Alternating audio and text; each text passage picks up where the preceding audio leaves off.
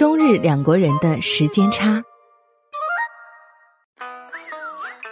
我们看日剧、追日番、爱动漫，称呼新垣结衣为老婆，但对于一衣带水的日本，我们还知之甚少。别等了，来听霓虹酱画日本吧。本期日本现代周刊副主编近藤大介先生将为我们带来他对中日生活的观察和对比。今年夏天，妻子回故乡照顾年事已高的父母，我只好在东京过上了独守空房的日子。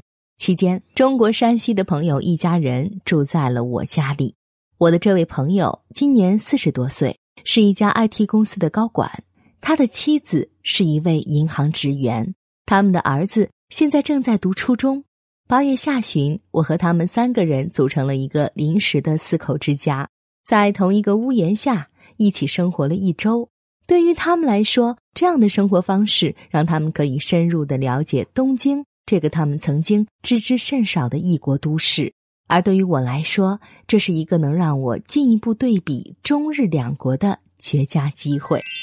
在这一周的时间里，我有一个发现，那就是中国人和日本人的生活方式就像是两代人，截然不同。比方说，从年龄的角度而言，我和我的朋友以及他的妻子算是同一代人，但是我却时常觉得自己好像和他们的儿子更相近。而他们两口子给我的感觉，更像是我那住在东京近郊父母。我之所以会有这种感觉，那还要从他们一家人刚到东京的那一天说起。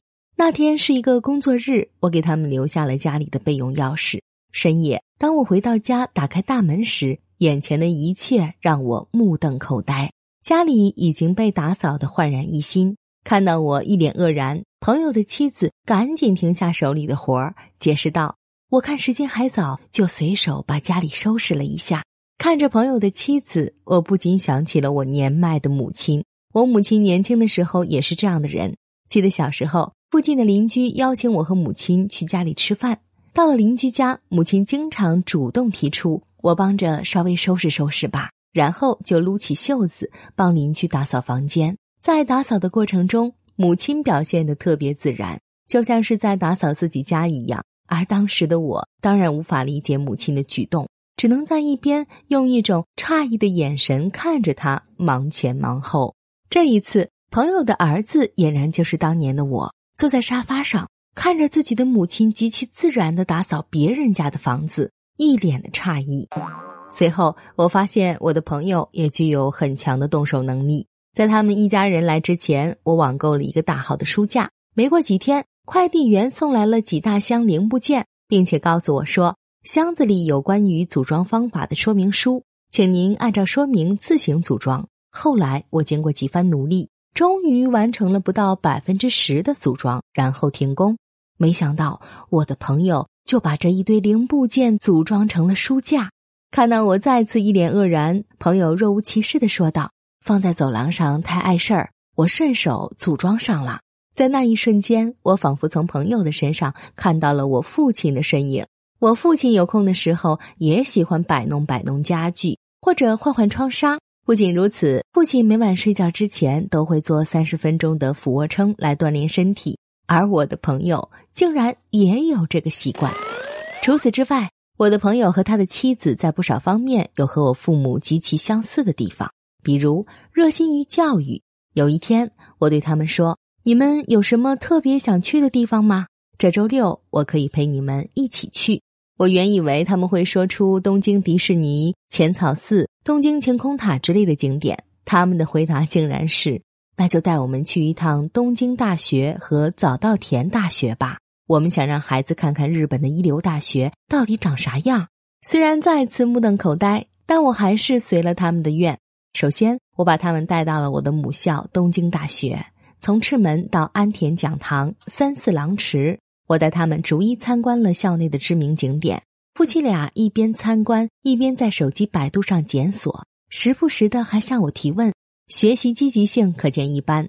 而他们的儿子全程只说了一句话：“我肚子饿了。”随后，我们去了早稻田大学。夫妻俩仍然是一边参观，一边在手机百度上查询大威重信和校园内的知名景点大威讲堂。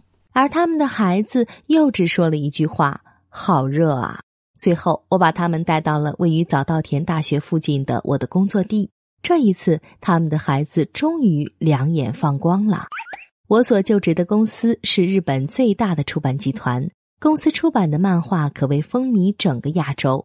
看到墙壁上的各种漫画海报以及桌上的各种周边产品，朋友的孩子在一瞬间提起了精神，拿着手机四处拍照。不一会儿，他兴冲冲地跑到我的面前。略带炫耀的向我展示他的微信，我的微信名就是《妖精的尾巴》里的主角的名字。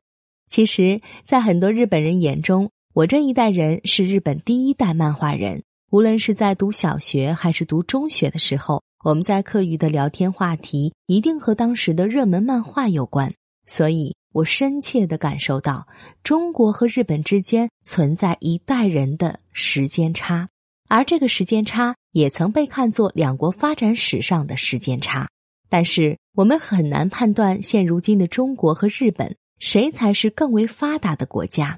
我的中国朋友也时常对我说，逛东京的超市和商场，我发现有些东西日本比中国卖的贵，有些东西中国比日本卖的贵。作为一个常年往返于中日两国的人，我的确感觉到两国之间的时间差正在急速缩小。举个简单的例子，现如今，无论是中国的孩子还是日本的孩子，他们的生活中心都是手机游戏。上文提到的那位中国朋友的儿子，也是无时无刻离不开手机。我带着他们一家人去寿司店，面对着满满一桌子的美食，他的目光几乎没有从手机屏幕上离开过。就这一点而言，他的做法和日本孩子几乎是一模一样。从消极的层面来看。中日两国的孩子都中了手机游戏的毒，但从积极的层面来看，他们正在利用手机游戏学习为人处事之道。比如，遭到危险的敌人的攻击时，应该如何应对；想要让自己的人生变得丰富多彩，应该如何和别人交流。他们一定会在不久的将来使用五 G 甚至六 G 技术，构筑一个虚拟与现实紧密交织的世界。通过动漫。我们这一代日本人和中国的青少年一代实现了意识相通，同样，中日两国的青少年一代也应该可以在手机游戏里找到共同语言。毕竟，他们都是少子化时代的小皇帝。这些小皇帝们在现实生活中沐浴在父母家人的宠爱之中，物质上获得了极大的满足。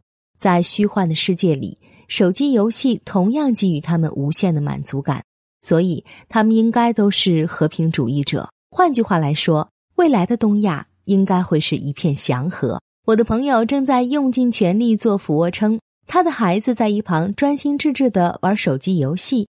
此情此景，让我不禁畅想起了和平的未来。